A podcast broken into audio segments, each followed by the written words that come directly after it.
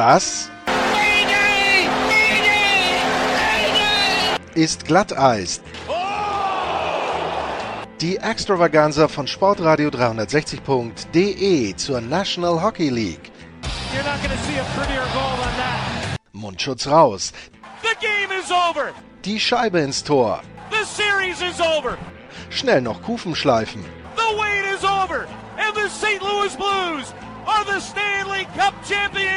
Und hier ist euer Gastgeber, Lars Marendorf.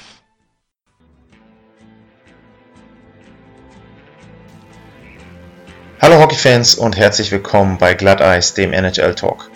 Es geht weiter mit unserer Vorschau auf die neue NHL-Saison. In dieser Woche reden wir über die Vancouver Canucks und dafür habe ich mir als Gesprächspartner Harman Dayal eingeladen.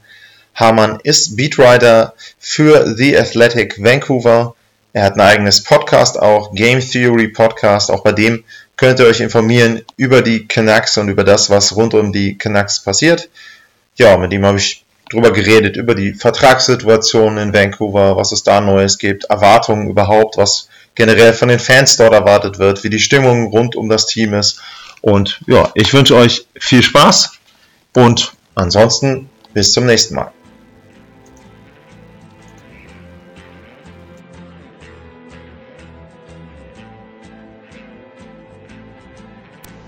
Our next episode of Glatteis brings us to Canada, and we're gonna preview the Vancouver Canucks season 2019-2020. And we've got on the line from Vancouver, Canada. Um, it's Harman Dayal. Harman, thanks for coming on to the show. Happy to be on. How are you? I'm good. I'm good. I hope you're good as well. And um, yeah, we're gonna talk a little bit about the Canucks, but first, um, just for introduction, you're a new guest. Um, you're working, as I said, you're working for the Athletic in Vancouver. Um, you got your own podcast, host of the game. Uh, um, no, you um, you got the Game Theory podcast. Sorry, I mixed that up. You got the Game Theory podcast. Um, you're gonna have your own version of a preview there. Um, I would suspect it, it's gonna be a longer version, um, going in depth there um, with the Canucks. So um, if any one of our listeners wants to to uh, uh, subscribe to that. Game Theory Podcast is the name. And um, you're following the team. Are you just there for the Van- Vancouver games? Are you there for away games as well? Did you travel with the team? So this is my first year as uh, a full-time beat writer. So I'm actually at the rink right now. I'm going to be following the team pretty closely. Um, going to be at all the home games. Going to be doing a little bit of road coverage. So uh, going to be pretty connected with what's going on. okay. Um, the training camp starts in a couple days, uh, I guess. So rookie camps opens up on Saturday, Okay. and then next week is when main camp opens. Right now, uh, that are are staying locally, they're they're just doing informal skates. Okay, yeah. Um, so rookie camp, rookie. Um, yeah, it's a good um, good hint there. Um, Elias Elias Pettersson was uh, one of the brightest spots there for the Canucks last year. He won the Calder Trophy as the most outstanding rookie. Um, other than that, they finished. Uh, gotta get it right. They finished fifth with 81 points, nine points out of the second wild card in the Western Conference. So um, it was a kind of a step into the right direction. But um, what was the evaluation in the t- in the franchise after um, the 2019 um, season? There, um, di- were they um, pleased with the progress the team had? Yeah, because I think for last year it was expected to be a bit of a struggle. I, I think the, the main focus was was going to be the development of their young players, and and to that extent, Elias Pettersson, of course, emerged as a, as a bona fide number one center, and that's a massive boon for the rebuild going forward. Uh, and and a lot of the other younger guys had excellent seasons. Bo Horvat uh, played in an extremely difficult role on the second line, where he didn't really have many uh, quality wingers. Played the toughest matchups against the opposition's best players and, and walked away with season highs, uh, career highs, in, in 61 points.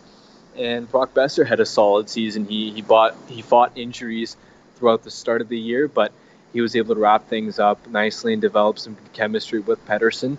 And Jacob Markstrom also took a, a, big step in the right direction. He was on the cusp of being a, a top five goaltender in the NHL last year. Uh, when you accounted for the, the difficulty of the shots he faced with some of the more advanced goaltending metrics. And whether that's sustainable or not, only time will tell. But it was it was important to see a lot of the young young guys. I mean, I guess Markstrom's in his late 20s, but some some key players that are going to be counted on to help make the playoffs this coming season after some big some big additions that they were the ones leading the charge last year. Um, they ultimately just didn't have the depth to, to compete for the playoffs, and I think they've tried to add to that supporting cast and improve upon it with some of the additions, and and we'll see if that's enough. But I think last year it was certainly a step in the right direction. Yeah, and you talking about additions, um, one of the biggest additions they they made was a trade to get in JT Miller from Tampa Bay, and um, yeah, he's he's a guy that you talked about young players. I mean, he's been in Tampa. They they've had some success, not the success they wanted to, obviously, but um, he's a guy who can be a leader there. He's kind of a little bit older than um, Bo Horvat and the other guys as well. So, um, what are the expectations um, for JT Miller uh, coming into his first season there in Vancouver? Well, they're definitely going to be high because anytime you're still in the midst of rebuilding your roster and you give up a, a first round pick, yeah that's a valuable piece going out the door. And I think to, to that extent, Miller's going to be expected to to be a, a vital contributor in the top six. And he certainly has the skill set. I, am a big fan of him as a player. He adds a much needed playmaking presence to the to the Canucks because right now, as it stands, they have a lot of shoot first guys. So I think he adds a bit of a unique dimension there. And then beyond that, you, you look at a lot of the other elements that he brings to brings to the table. He brings some size, some physicality. He's someone who can retrieve pucks in the offensive zone and, and complement and create some space for the skilled guys. But on top of that, he's also um, a very good two-way play driver, someone who can play all three forward positions, and he's he's extremely impressive as far as being able to lead zone exits out of the defensive zone and offensive zone entries with possession. So he's someone who's going to help out in the neutral zone, transitioning the puck up ice, another area of weakness for the Canucks last year. So he checks off a lot of the boxes as far as what the team needed out of a top six forward, and he's locked up for another four years at a pretty pretty reasonable rate. So while the while the cost at the end of the day was pretty high in giving up an, a first and a third round pick, and you tack on the fact that perhaps it was a, a bit early for the Canucks' rebuild to to be making such a move. I think at the end of the day, though, I, I really appreciate Miller as a player and think he's going to be someone who really bol- bolsters the top six for Vancouver. Yeah, and sometimes you got to take the opportunity. I mean, who knows whenever another player like that will come around and you can get him. So um, maybe that was the point there um, in just making the move at that time. Um, Another player they brought in was uh, Tyler Myers as a free agent, thirty million dollar for uh, five years. Um, he's 29, so um, to me, um, I I always think of him more of a player in, in his middle 20s, but he's 29. He's going gonna be 30 in a couple of months. So, um, what do you think were the reasons that they signed him? There was a lot of I think there was a lot of talk in the fan um, base there as well about him. There were rumors that he might get more money. So, to my mind, it's a it's a valuable contract. It's okay by the terms. It's okay by the numbers. It's not too long. It's not too much money. He's gonna be their highest paid um, defenseman with uh, Alex Edler, but um, I think you gotta pay for um, a guy who probably will be one of their top two defensemen there. So um, what was the reaction when the numbers came out for Tyler Myers? Well, I think the initial reaction was certainly relief because yeah. the the terms as terms of the of the deal that were perhaps being rumored prior, as you mentioned, were a lot higher than than the actual contract that clocked in at the end end of the day. But I think Myers is a player for for Vancouver. They certainly see him as a legitimate top four defenseman. But I think if you peel back the layers of of his performance and you look at how he's perf- how he's performed in Winnipeg, Myers hasn't really been able to to fit fit the bill of being a, a legit top four guy since uh, since the potential he flashed in Buffalo. He's sort of had a interesting career trajectory where his best seasons were his rookie and sophomore ones Yeah. because there there's a lot to like with what he does with the puck. He skates pretty well for his size. He's able to uh, lead a lot of defensive zone exits, helps out with breakouts. He adds an offensive punch from the back end. He has a good shot, but there are deficiencies in his game defensively. When the when the Jets were on the ice last year, they allowed a ton of shots, a ton of high high danger scoring chances against. And so it's it's interesting because he's he's a rare example of a player who's who's really big but struggles in his defensive zone. Um, and so with with that in mind, I see him more as a number four or number five type defenseman in uh, in a bet in on a good roster. Now he'll he'll certainly be deployed in the in a top four role. To me, I, I just think that he's certainly an upgrade. There's no doubt about that. He'll help the Canucks' blue line for next season. The only question is if you might regret that contract um, in years four and five when when he'll be in his early 30s and still making top pair money. Yeah, but you never know for a defenseman. Maybe he can keep it up for uh, a couple more years, so um, he can stay at that level, at the level he has right now. But you, pretty good point. You mentioned um, his first two seasons. That's one of the reasons why I still think he's so young because those two first seasons were very good, and you remember them. Um, but he's been playing for Winnipeg a couple years as well, so yeah, let's see what what he brings there um, for the team another situation that is yeah and a reoccurring theme whenever i talk to experts um pretty much for each team i got an rfa to ask about. A player who's not signed yet and it's strange situation throughout the league that there are so many good young players who are still not signed. Um brock boeser is the one here in in vancouver and he's um yeah a guy who's not eligible for an offer sheet, so that's a different situation to some of the other RFAs there.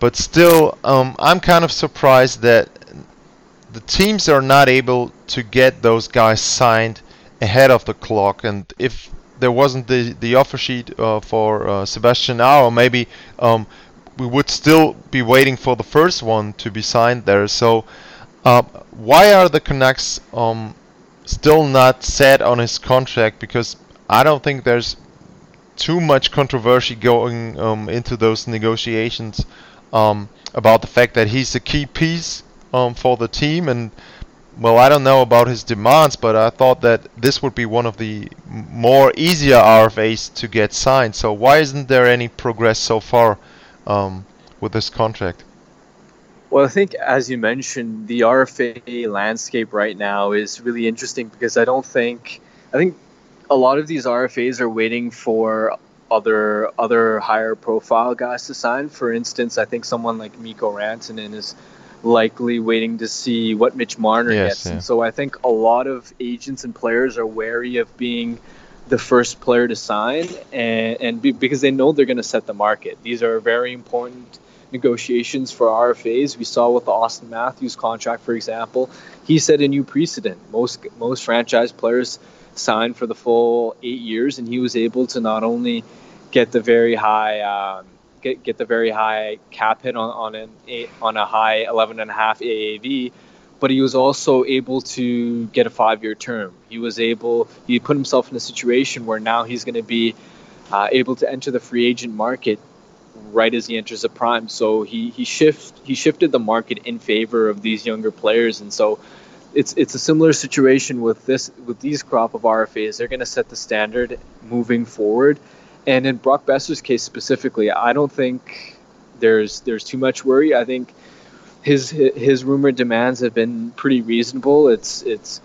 from indications it sounds to be around seven million dollars what he's targeting, and and the only point of contention right now so- sounds like it's going to be term, whether they go with the shorter bridge options with perhaps uh, a three or four year contract, or whether they go uh, for six years. So I think that's going to be the point of contention, and certainly complicating matters is the fact that the Canucks don't have a ton of uh, cap space right now. yeah They can put guys like like Antoine Roussel on LTIR to create some temporary room, but as it stands, for instance, if they send Loui Eriksson and Tim Schaller down, they have $7.1 million, and, and that should be enough to sign Boeser, but it's not leaving a whole lot of wiggle room, especially if they try and buy more UFA years from him on a six or even a seven year contract. So I think that's part of it.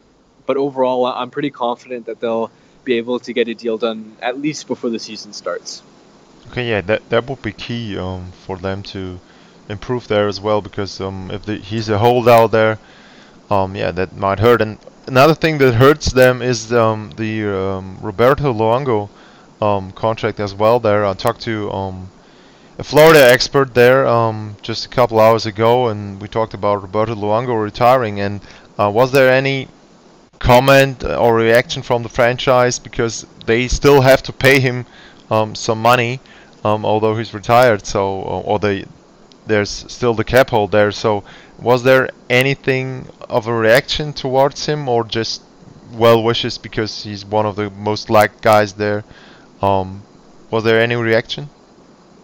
Yeah, so I think for the most part, it was predominantly people just wishing well yeah. for Luongo. It's not his fault that that he that he's uh, retiring early and, and that the Canucks are facing recapture penalties. If anything, the fan base was a little bit uh, displeased with the league as a whole because you've seen with a lot of these other other players that signed the backloaded deals that the CBA a later made illegal that people felt that it was unfair to, to penalize a contract that was perfectly legal when it was signed and other teams haven't had to face the consequences for uh, similar deals so I think from so I think from Vancouver's perspective, it was really a, a scenario where they they felt that they were in in a situation where they shouldn't have faced those penalties. And at the end of the day, though, it is what it is. They weren't able to to dispute with the league. They're they're on the books for an extra 2.2 million dollars in, in dead cap space for the for the next three years, and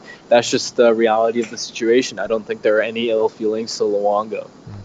Uh, one thing I'm curious about is is there any urgency uh, from the franchise to maybe um, fasten the process there because of the Seattle expansion? Because that's going to be a market that's near to Vancouver, and um, people have talked about creating kind of a rivalry there. So, is there any look down the border to say, okay, we got to get better now, we got to be a good team when the expansion comes around? So, we don't have to to see a, a Vegas Golden Knights situation maybe again that a team wins the division once it comes around. I mean, they can change if if that's a great team, but is there any kind of urgency to be at least um, competitive when Seattle comes around? Well, I don't know if it's necessarily necessarily the threat of Seattle specifically, but certainly with the moves they've made this offseason, it's been a declarative statement that they feel that they need to accelerate the process and turn the corner sooner rather than later. So certainly, I think contending and, and being in a playoff position as soon as this year is certainly a priority. And obviously, they're trying to balance that with the bigger picture goal of winning a Stanley Cup. But yeah, I mean, I think it doesn't necessarily have to do with Seattle specifically, but there is um, there is a priority being placed on immediate success. Okay, so if you look at the Canucks right now, their roster right now, um, yeah, assuming um, Boeser gets signed, um, he's on the team. So, what do you expect from them for next year? I mean, I mentioned 81 points. Um, even the 90 that Colorado had um, to sneak into the playoffs there as a wild card, I don't think um, you can get into the playoffs next year with 90 points. So, um, what are the goals they might have set um, for the upcoming season?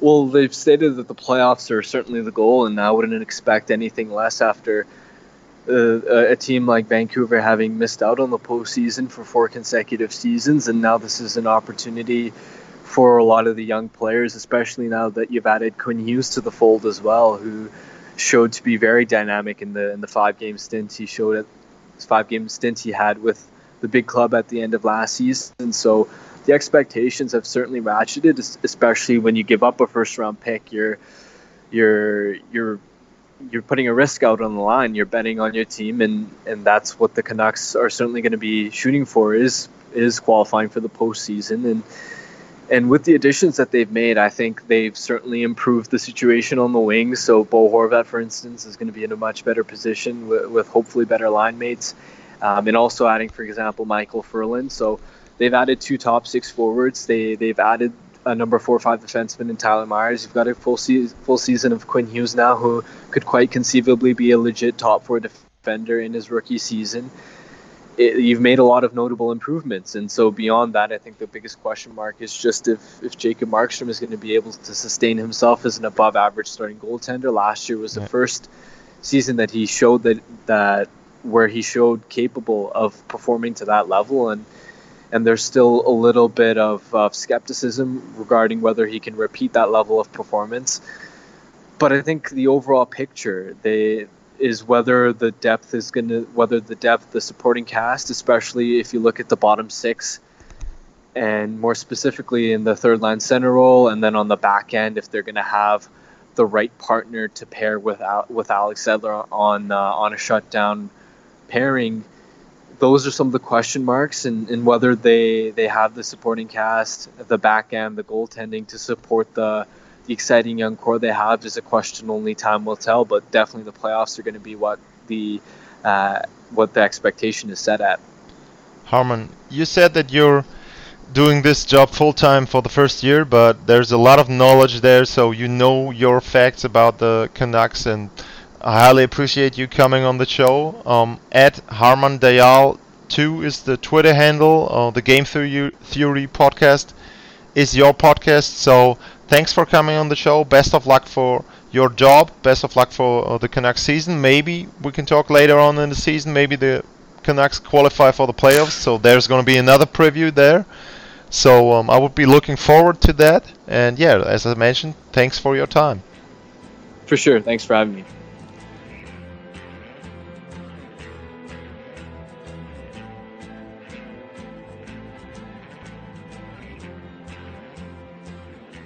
An dieser Stelle nochmal ganz kurz die Hinweise auf die Möglichkeiten, uns zu unterstützen. Erstens, add Lars-Mar bei Twitter. Zweitens, ratet uns bei euren Podcast-Plattformen, wo ihr uns hört, wo ihr uns abonnieren könnt. Und drittens, patreon.com-glatteis. Dort könnt ihr uns auch finanziell ein bisschen unter die Arme greifen. Vielen Dank. Ciao. Das war Glatteis, die Extravaganza von Sportradio 360.de zur National Hockey League. Folgt uns auf Twitter, liked uns auf Facebook, abonniert uns auf iTunes.